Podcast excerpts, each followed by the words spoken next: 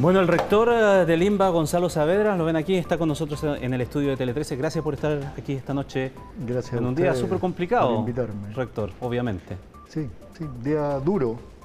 Día duro, complicado para una comunidad que, que está muy afectada, Ramón, por todo lo que está pasando, porque esto no es de ahora, no es de hoy, no es de la semana pasada. Esto se arrastra hace varios años atrás. Ahora, vamos a hablar de varios temas, pero partamos por lo puntual de hoy día. Usted eh, dice, y lo dice también las autoridades del municipio, que aquí están operando grupos externos que se toman parte del colegio, por decirlo, o, usan el colegio para esto. ¿Quiénes son estas personas, rector? La verdad es que no lo sabemos, no, sabemos quiénes son, pero son adultos. Hoy día andaban personas adultas eh, que, estaban organizando toda esta operación dentro del colegio, eh, mujeres, es un colegio de hombres, había mujeres adentro también, y la verdad es que es un colegio de 7 hectáreas, que, no es tan fácil, 7,5 hectáreas, que no es tan fácil controlar. Tiene muchos accesos con puntos ciegos, eh, tiene rejas, eh, por el frontis esto va desde Santo Domingo hasta San Pablo y, desde el lado del Comando Ingeniero hasta el Colegio Gabriela Mistral, como salía en la nota. Entonces, no es tan fácil poder controlar eh, los accesos. Tenemos dos porterías, una por Santo Domingo y otra por San Pablo, donde hay personal del colegio, y, personal suficiente, pero, pero no sabemos por dónde entran. Ya. Por ejemplo, las personas que lo agredieron en el día de usted, o a usted en el día de hoy, usted claramente lo identifica como persona adulta, no eran alumnos. Habían algunas personas más jóvenes porque, porque también hay, hay, infiltrados desde fuera que son estudiantes de otros colegios y que van.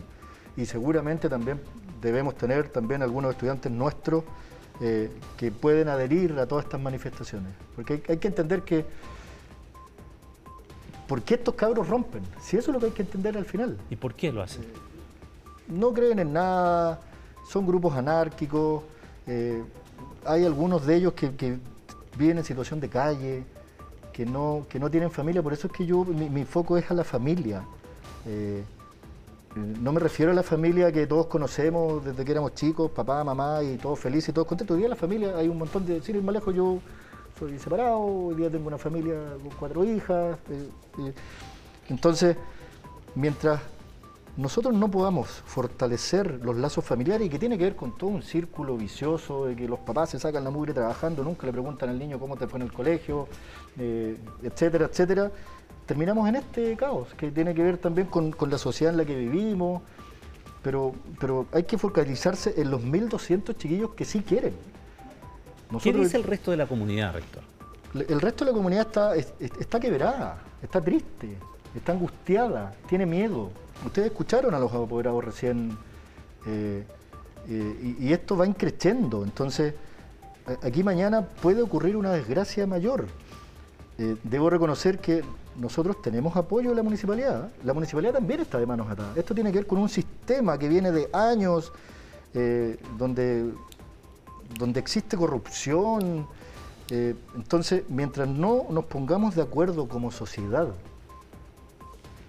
periodismo incluido, también aprovecho de, decirlo, eh, en fortalecer, nosotros los colegios tenemos que brindar un espacio seguro, un espacio de paz, un espacio de amor, un espacio de familia, que es lo que piden estos chiquillos a gritos.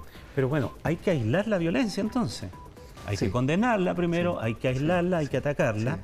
Pero hay que identificar entonces a esas personas que, entran al colegio. Entonces, pero ¿a quién le pide ayuda a usted? Porque, bueno, ustedes no son policía. Sí. Eh, ¿Aquí hay que hacer una intervención policial entonces? No, yo no creo. No creo que haya intervención, que, tengamos que hacer intervención policial, porque ya tuvimos intervención policial el año 2018, el año 2019. Nosotros estuvimos cerrados, no por la pandemia, nosotros cerramos el día sábado después del estallido social. Nosotros estuvimos más de estuvimos prácticamente dos años y medio cerrados. Entonces también hay malas decisiones.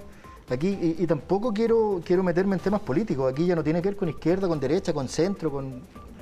Aquí tiene que ver con que se han tomado malas decisiones eh, desde las autoridades de educación.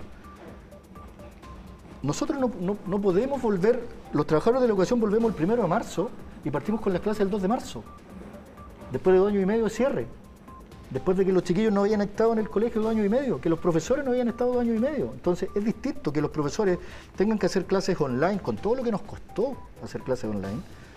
Eh, es difícil que el profesor después pueda volver a, su lugar de trabajo y tener que hacerse cargo de alguna otra manera de conversar con los chiquillos, de los problemas que trae el chiquillo de la casa, porque son muchos, que son muchos.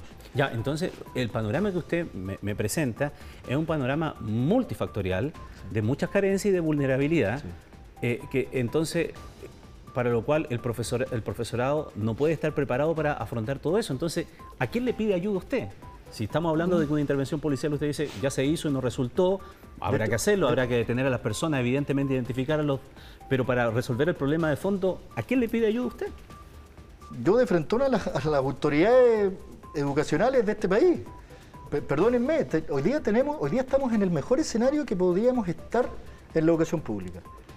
Desde el presidente de la República, que cree, que viene de los movimientos estudiantiles y cree en la educación pública, con un ministro de Educación que hacía mucho tiempo que no teníamos un profesor como ministro de Educación, eh, con una alcaldesa que quiere educación pública y con un director de educación que también quiere y cree en la educación pública pero estamos amarrados por este sistema y por estas leyes de, educación que estamos todos amarrados de mano. Lo que pasa es que tuvimos la oportunidad en la tarde también de conversar con el ministro de Educación en la radio, en Tele 13 Radio, y le preguntamos sobre este tema, sobre las versiones que circulan respecto de eh, personas que, adultos que incitan o se meten dentro del colegio o lo usan para estos fines.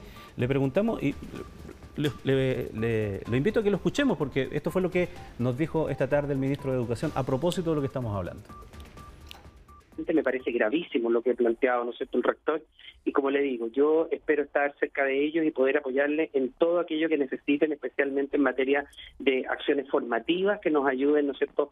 a eh, buscar siempre desde el diálogo la solución a las problemáticas tanto de los estudiantes como del profesorado, mis colegas, quienes me preocupan mucho también. Pero dado ¿no es cierto? la naturaleza de los hechos, que es probable que esta situación efectivamente tenga que eh, constituir una denuncia probablemente del propio rector con el apoyo del municipio. Ya. Denuncia por los hechos. Sí, sí, pero hemos hecho muchas denuncias. Muchas. Entonces, si usted me pregunta a mí, yo entiendo que, hay, que, hay que cumplir con ciertos protocolos para que las cosas puedan seguir avanzando. Pero hemos hecho muchas denuncias. Entonces, finalmente, no sé si es la, mejor manera de referirme de que es pérdida de tiempo, no, pero, pero yo estuve toda la mañana en Carnero declarando.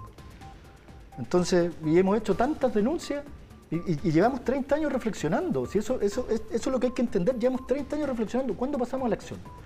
No hay ningún plan que nos indique qué es lo que tenemos que hacer. No hay ningún tronco, ninguna columna vertebral que nos indique cómo podemos volver a encauzar la educación pública a este país. Yo soy exalumno del colegio, por eso les digo. A mí no me pueden venir a contar cuentos. El INBA transforma vidas, las transforma. Así como las transforma el Instituto Nacional, el Liceo Borgoño, el Liceo Aplicación, el Liceo 1, pero todo eso, Pero todos esos colegios o liceos que usted me está señalando tienen problemas, no sé si iguales o similares, pero tienen el problema de la violencia. Entonces, ¿qué pasa allí? ¿Qué está en peligro? Está en peligro la educación pública, por supuesto. Si estos liceos, a mí no me gusta mucho hablar de liceos, pero si estos liceos desaparecen, está en serio riesgo la educación pública. En serio riesgo la educación pública.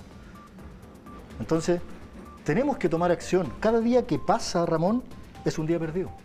Insisto, llevamos 30 años reflexionando. 30 años. ¿Qué es lo que estamos esperando? ¿Cuándo pasamos a la acción? Esto tiene que ser en comunidad. Nosotros tenemos que brindarle este espacio de, de, amor y de cariño a los chiquillos, porque tienen violencia en sus casas, porque tienen violencia en el metro, porque tienen violencia en el transporte público. Si si, tiene la gracia o la suerte de, que el papá cuenta con un auto, día el auto no es un lujo, es un medio de transporte para mucha gente. Entonces viene manejando y pelea con el del lado, pelea con el otro, y llega al colegio y más violencia. Lo último que quiero preguntarle, rector, porque se nos acaba el tiempo, pese a toda esta situación, al hecho de usted haber sido agredido, decía ahí en la nota que tiene 16 profesores eh, con, licencia. Em, ¿Tiene miedo ¿Va a dejar el, cargo? ¿Piensa hacer otra cosa o va a dar la pelea hasta donde pueda? No, o sea, la pelea hay que seguirla dando. Yo no sé si desde la rectoría, desde otro lado, pero, pero hay que seguir empujando por la educación pública este país. Hay que seguir empujando. Es mucha gente la que sigue confiando en la educación pública. Mucha gente. Tengo, paso al dato, somos uno de los pocos internados que quedan en este país. Tengo mucho espacio talento deportivo, artístico, científico, cultural tenemos en todo el país. ¿Cuánta es la capacidad de ese internado? ¿De qué? Hoy día, más o menos 800 estudiantes y tengo 130. Tenemos que invertir y hay que ver, hay que ver para dónde muta también esta educación. Recuerden que en un par de años más nos tienen que absorber los servicios locales de educación. Y no sé qué va a pasar ahí. Entonces hay que trabajar hoy día. Hoy día tenemos que trabajar todos. Hay que tirar semillas de amor en los colegios. Eso es lo que necesitamos hacer. Rector eh, Gonzalo Saavedra, le quiero agradecer su tiempo y la confianza de venir aquí también a Tele 13 plantear en un día muy complicado, muchas veces más fácil ocultarse, no dar la cara, sencillamente no responder los llamados. Otra cosa es enfrentar los problemas. Muchísimas gracias. Muchas gracias a usted, Ramón.